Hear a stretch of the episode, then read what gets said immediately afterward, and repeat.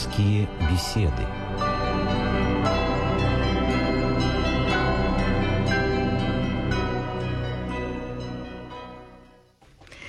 Здравствуйте, у микрофона Елена Филиппова. По церковному календарю день, которым завершается Светлая Седмица, называют антипасхой, что в переводе с греческого означает «вместо Пасхи».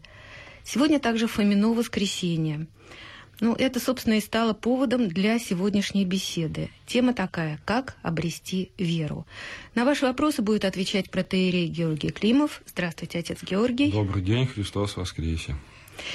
Воистину воскресе. Э, телефон прямого эфира 956 15 14, код Москвы 495. Начнем с апостола Фомы. Отец Георгий, напомните коротко, за что он получил в народе прозвище Фома неверующий. Э, ну вот как раз э, сегодняшнее евангельское зачало, читаемое за божественной литургией, э, во всех подробностях объясняет нам такое название «Фома неверующий», когда Христос воскресший явился ученикам, которые были э, заключены в Сионской горнице, сидели вместе, э, и там не было апостола Фомы, то после этого явления появился апостол Фома, и ученики в радости сообщили ему, что им, к ним пришел воскресший Христов, Христос. На это апостол Фома сказал, что до тех пор, пока я не увижу Христа воскресшего до тех пор, пока я не вложу свои пальцы в ребра его, прободенные копием, и в те язвы гвоздиные, которые были сделаны на его руках и на ногах, когда он прибивался к Христу, то я не буду иметь веры. Но Спасителя не было э, и при этих словах апостола Фомы. Однако он эти слова, конечно, как воскресший Бог слышал и знал. И на восьмой день опять явившийся Христос обратился уже непосредственно к апостолу Фоме, который был с другими учениками, и сказал, э, призвав апостола Фому вложить его пальцы и в ребра Христовы, и в язвы гвоздины, сказал, не будь неверен, но будь верен. И вот э, это именно и дает нам повод называть апостола Фом, Фому неверующим. Так, по крайней мере, э, мы э, часто в народе употребляем такое выражение «не будь Фомой неверующий». Э, однако Однако многие толкователи обращают наше внимание на вот э, то, что произносит апостол Фома. До тех пор, пока я не у, сам не увижу воскресшего Христа, я не буду иметь веры. И они говорят, что за этим за этими словами апостола Фомы скрывается не неверие, а неизреченная радость о воскресшем Спасителе.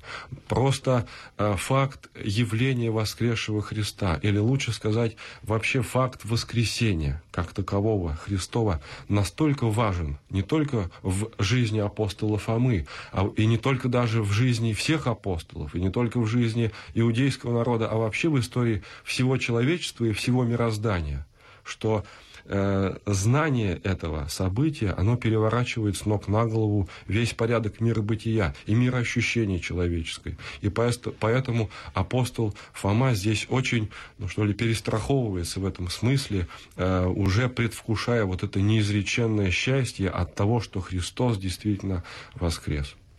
Ну вот у нас уже есть первый звонок. Здравствуйте, мы вас слушаем. Э, здравствуйте. Добрый вечер. Христос воскресе. Воистину воскресе, здравствуйте. Э, будьте добры, скажите, пожалуйста, вот я помню, раньше мама мне говорила, что у них в деревне Красная Горка э, это престольный праздник. Что такое вот э, Красная Горка, я понимаю. Вот вторая половина, престольный праздник. Как это понять? Спасибо. Э, престольный праздник, это то есть э, храм был освящен, или один из пределов храма был освящен в честь апостола Фомы. И когда Святая Церковь празднует память апостола Фомы, которая приходится как раз на первую, на вторую неделю по Пасхе или следующее воскресенье после Пасхи. Поэтому в храме это, это был престольный праздник. Вот это с этим именно связано. Храм был посвящен апостолу Фоме. Ну вот апостол Фома поверил в воскресение Христова только когда увидел э, самого Христа и вложил свои перста в его раны от гвоздей. Но э, Спаситель при этом говорит, блаженны не видевшие и уверовавшие. Э, вот что можно посоветовать тем, кто ощущает потребность веры, но мучается сомнениями?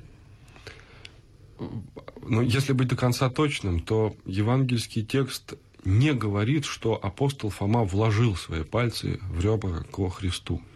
То есть, как только Христос э, говорит призывая апостола Фому вложить э, пальцы в ребра и в язвы гвоздины, тотчас апостол Фома произносит слова «Господь мой и Бог мой», исповедуя Иисуса именно как воскресшего Бога. Вот. А слова э, Христа к апостолу Фоме «Ты видишь меня, меня и веруешь, но блаженны не видевшие и веровавшие». По объяснению святых отцов э, соединяют всех верующих, истинно верующих во Христа э, с апостольским ликом. То есть та преемственность, которую имеют апостолы, лицезрея Христа Спасителя, распространяется и на всех прочих верующих людей. Это вот э, ну, с точки зрения открытие человечеству явления воскресшего Христа. Одно из важнейших песнопений, которые верующие поют за все ночным день под воскресные дни, э, оно э, имеет такие слова. Начинается с таких слов. «В воскресенье Христово видевши, поклонимся святому Господу Иисусу». Но Тогда можно поставить вопрос, как же мы поем, что мы видели воскресение Христова, если его никто не видел. Очами веры, духовными очами мы все действительно лицезреем воскресение э, нашего Спасителя. Но с другой стороны, вот эти слова которые произносит э, Спаситель апостолу Фоме, они как раз и дают нам ответ на вопрос, как свою веру утвердить, как свою веру укрепить и раскрыть ее. Когда э, Христос является апостолу Фоме, то это уже, по сути, получается не вера, а знание. Апостол Фома видит Иисуса, того, с ну кем ну, да. он в течение долгого времени общался. Может быть, действительно, он вкладывает даже свои пальцы, трогая, осязая его, но это знание – но блаженны, говорит Спаситель, те, кто не видел и уверовал. Это вот и называется на церковном языке подвигом веры.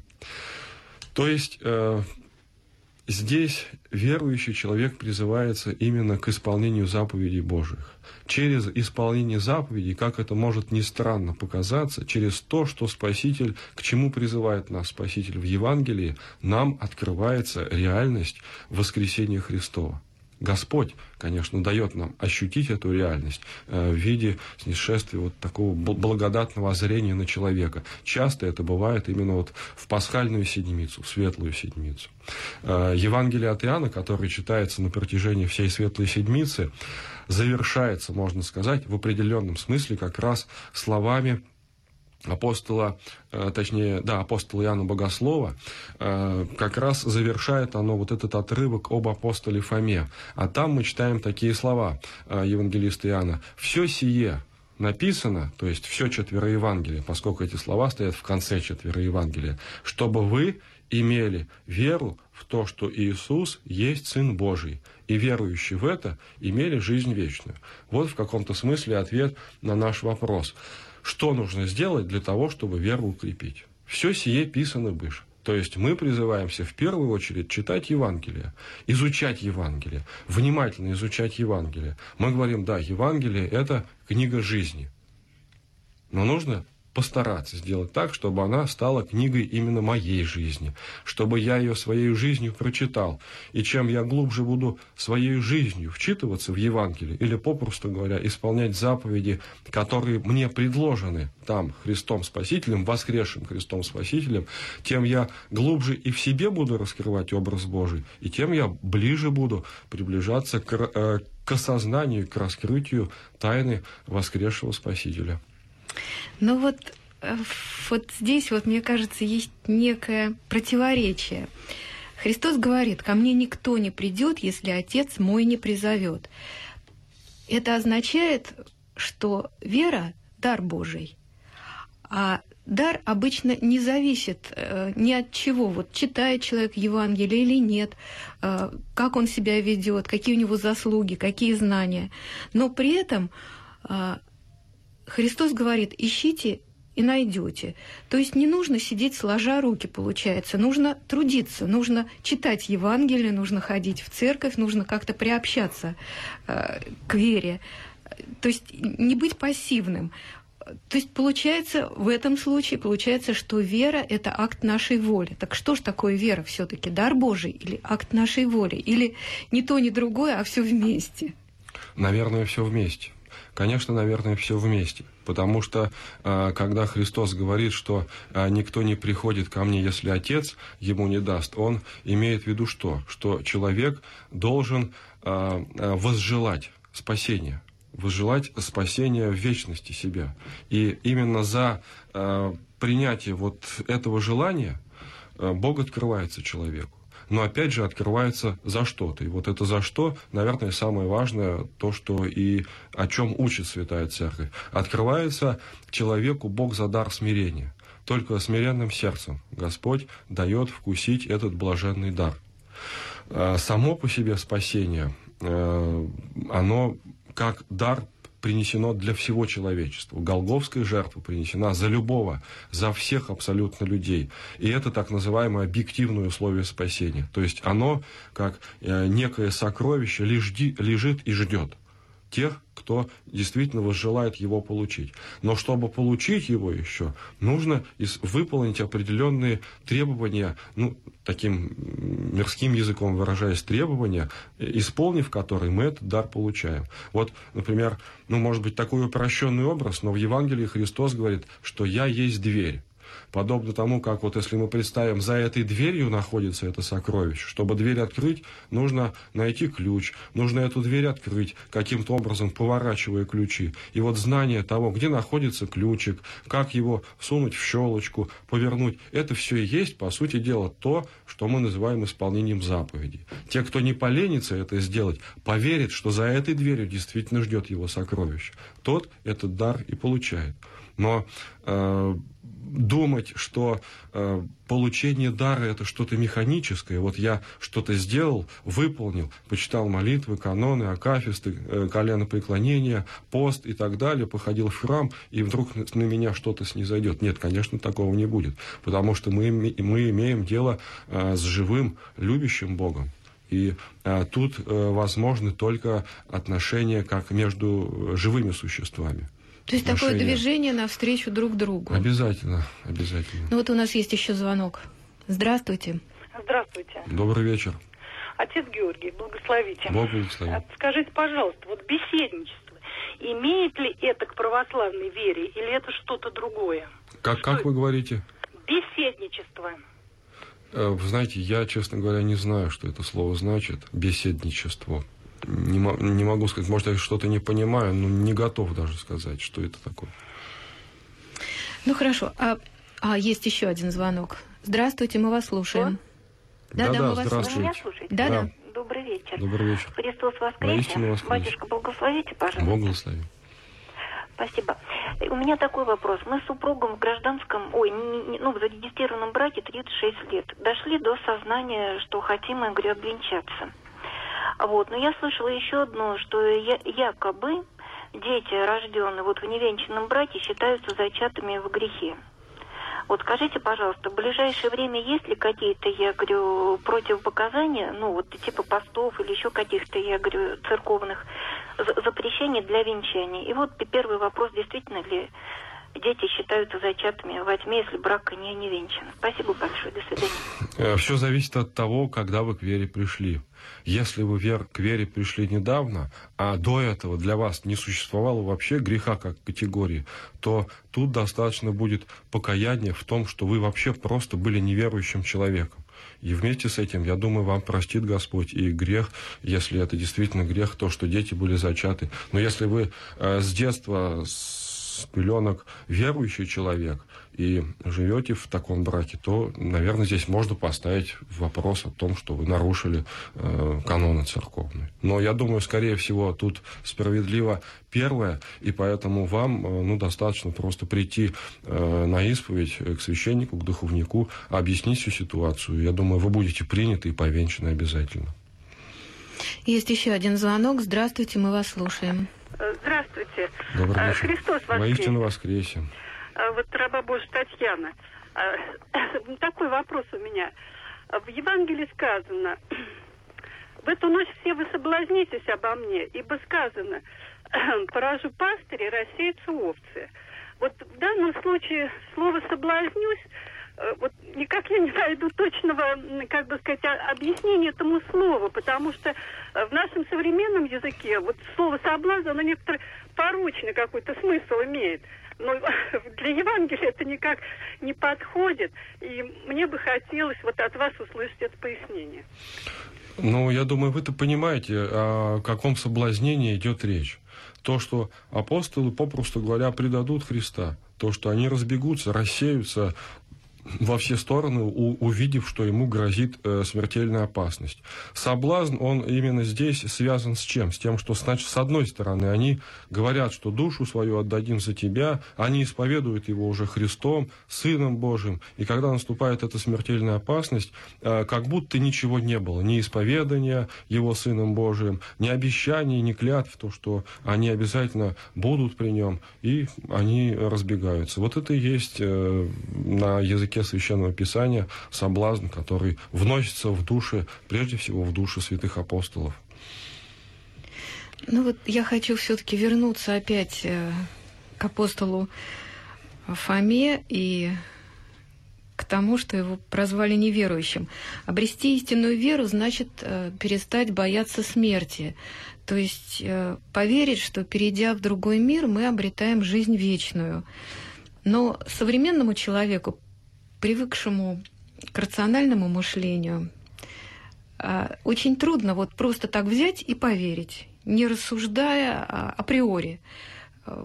А это своего рода такая христианская аксиома, то есть утверждение, не требующее доказательств, что вот э, э, покрестившись, ты спасешься, поверив, ты обретешь жизнь вечную и так далее. Вот как параллельные прямые никогда не пересекаются, да? Ну, может быть, это кощунство, но мне кажется, где-то вот э, по смыслу то же самое. Вот я прочла, что уже само слово «верую» признает, что христианство не на все и, и не на все вопросы может, не всем и не на все вопросы может ответить.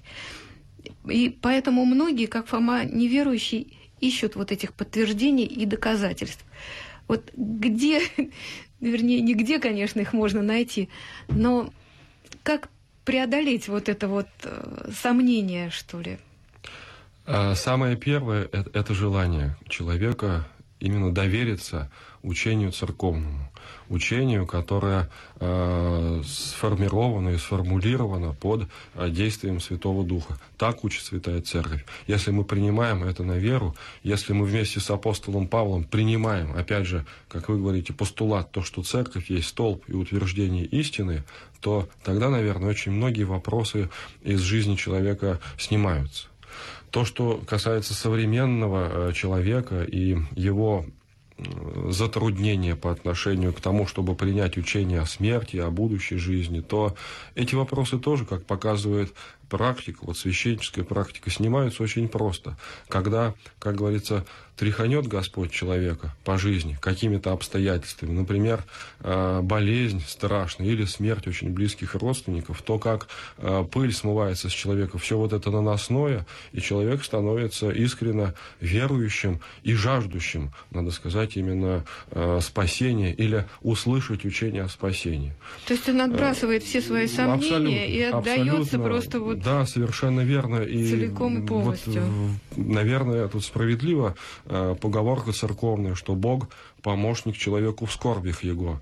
Когда наступает вот этот час беды, то человек обращается к Богу и сердцем своим, и, может быть, даже всем своим существом чувствует, что истина, она вот здесь как раз находится. А все остальное – это суета, сует и томление духа. Действительно, учение о смерти, которое имеет Святая Церковь, э, оно и таинственно, и, может быть, необычно для современного уха. И апостол Павел говорит, э, чтобы верующие во Христа и в воскресенье не сокрушались, подобно неверующим, о том, что умирают наши родственники. И премудрый Соломон еще в Ветхом Завете сказал, что день смерти лучше, чем день воскресения. И Христос в Евангелии, когда э, умирали на его глазах люди, например, 12-летняя отраковица или Лазарь четверодневный, он говорил, что они уснули уснули, тем самым свидетельствуя для нас очень важную истину, то, что, во-первых, для Бога воскресить человека точно так же легко, как разбудить для него спящего или для нас разбудить спящего. Это, во-первых. А во-вторых, наверное, это тоже очень важно, чтобы мы научились относиться к смерти именно как э, ко сну. Потому что для верующего сознания, если есть э, радость и благо вечного, вечного бытия, э, какая для меня разница, на 7 часов я засну, или на 7 веков, или на 7 тысячелетий. Я все равно проснусь и обрету Господа своего. Поэтому это сон. И э, в этом смысле, наверное, прав один из подвижников благочестия, который однажды сказал, смерть есть страх Божий и больше ничего. Да. Есть еще один звонок. Здравствуйте, мы вас слушаем. Алло. Да-да, мы Добрый вас слушаем. вечер. Добрый вечер. Э, Христос воскрес. Воистину воскрес. Интересуется вот сегодня воскресенье на утренней от Матфея, Богослужебное Евангелие, э, глава 28, стих 16 и 17. Когда э, Спаситель явился 11 ученикам в Галилее, увидев его, поклонились ему они, а иные усомнились. Вот можно пояснить, кто это иные, и, батюшка, и как, как это они усомнились? Спасибо, что выслушали. Э, Чаще всего объяснение бывает таким, что вот это усомнение э, из числа 11 апостолов, оно э, было подобно тому, э, как э, это сделал апостол Фома. Для них тоже явление воскресшего Христа было настолько важным, настолько знаменательным, настолько сильно оно в корне меняло их мироощущение, потому что перед э, ними действительно открывался порядок нового бытия, и э, ликующая жизнь и любовь врывалась в их жизнь, что они э, в данном случае, э, ну, можно сказать, не доверяли своим глазам и ушам и требовали большего и большего удостоверения то, что им открылось. Но воскресший Христос, несмотря на то, что Священное Писание, вот это место говорит, что э, многие усомнились, Он обращаясь к ним, э, говорит, идите в мир, проповедуйте Евангелие всему творению, крестящие их во имя Отца и Сына и Святаго Духа. И учите их всему, людей, чему я заповедал вам. Я с вами во все дни до скончания века. То есть вот это величайшее обетование и явление воскресшего Христа уверило и усомнившихся, э, в хорошем смысле слова усомнившихся э, апостолов в том, что действительно Христос воскрес и сделало их в данном случае бесстрашными проповедниками воскресения Христова. Мы знаем, что апостолы не страшились уже смерти, и для них, э, можно сказать, вместе с апостолом Павлом, смерть была приобретением. И, и иначе, наверное, никак нельзя объяснить вот этот феномен распространения христианства по миру, по всему, по Римской империи. Если бы действительно апостолы были вот теми робкими учениками Христовыми, которые при первой серьезной опасности, когда Христа брали под стражу, разбежались, э, если бы они оставались именно такими же, то э, не, не дошла бы до Рима проповедь э, христианства и не привела бы Римскую империю через буквально три века от начала проповеди к подножию креста Христова. Э, Вот, отец Георгий, на адрес нашей программы пришло письмо, очень коротенькое, даже не письмо, а записочка. Там всего один вопрос. Что делать изгнанному Богом из церкви? Пожалуйста, ответьте. Очень э, общо сформулирован вопрос, и поэтому я, может быть, тоже очень э, вообще отвечу. Э, в Священном Писании э, сам Спаситель говорит в нескольких местах такие слова, что всякая э, хула простится человеку, но хула на Духа Святого человеку не простится. Э, Применяя вот к этому вопросу, э, мне хотелось бы сказать, что по всей вероятности Бог может человека изгнать из церкви, я не знаю только в каком виде это могло быть совершено, через священноначалие или через какое-то откровение, сложно сказать. Но все-таки, если это случилось, может быть совершено только за нераскаянный грех. Э, Это значит, что человеку нужно покаяться в этом грехе. Отрицание того, что Бог простит человеку, может простить какой-то грех, всемогущий э, Бог может простить человеку какой-то грех, отрицание этой вещи, это и будет хулой на Духа Святого. Лучше этими вещами не заниматься. Прийти, раскаяться, принести искреннее покаяние и намерение исправить свою жизнь, и тогда э, этот человек вновь станет э, членом православной церкви. Понятно. Ну вот у нас еще есть звонок, наверное, мы успеем ответить. Добрый вечер, мы вас слушаем. Алло. Да-да, Добрый мы вечер. вас слушаем. Здравствуйте. Да-да, здравствуйте. Христос вас. Воистину воскресе. Батюшка, скажите, пожалуйста, у меня такой вопрос. А где похоронен святой апостол Фома?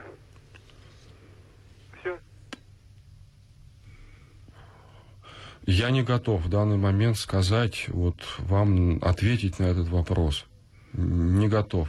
Э, но э, согласно вот, традиции, которая существует э, в православной церкви, мощи святых апостолов покоятся в очень многих-многих храмах православной церкви. И, возможно, сейчас можно указать только на то место, где был когда-то погребен апостол Фома, но где находится сейчас его мощи, я даже не готов сказать. По всей вероятности, это несколько мест, которые находятся находится во всем мире православном. Ну вот у нас осталось совсем мало времени, и очень коротенький вопрос я сформулирую. А, чтобы, если вернуться к теме нашей беседы, как обрести веру, а, помочь, наверное, может духовный наставник. А вот а, обучают ли священников основам психологии? Потому что люди же разные приходят в храм, и к ним нужен какой-то особый подход, каждому свой – есть такой предмет, есть такой предмет основы православной психологии, он читается в курсе семинарии. Читается, но это, конечно, не основной предмет, это предмет факультативный, вот, а э, сама э, практика э, чаще всего, э, практика исповеди учит священника того, как, какой подход нужно к людям находить. То есть Потому это просто уже люди настолько все индивидуальны, настолько э, различные э, вот в своих жизненных подходах, жизненных обстоятельствах. Каждый несет свой крест, что каких-то э, общих вот таких вот огульных установок, как быть с теми, с теми, с теми, их, быть не, не их может быть не может, и это очень страшно, если вот такое будет существовать. Угу, то есть то каждый Ну понятно, лично, никаких да, лекал быть не может. Не может, да, про Крустовых ложь тут Видимо, это вещь. все дается с опытом. Ну что же, спасибо всем, кто смог нам дозвониться и кто попытался это сделать и не смог. Всего Может доброго. быть, повезет другой раз. Всего вам доброго. И тема следующей беседы «Женщина в церкви».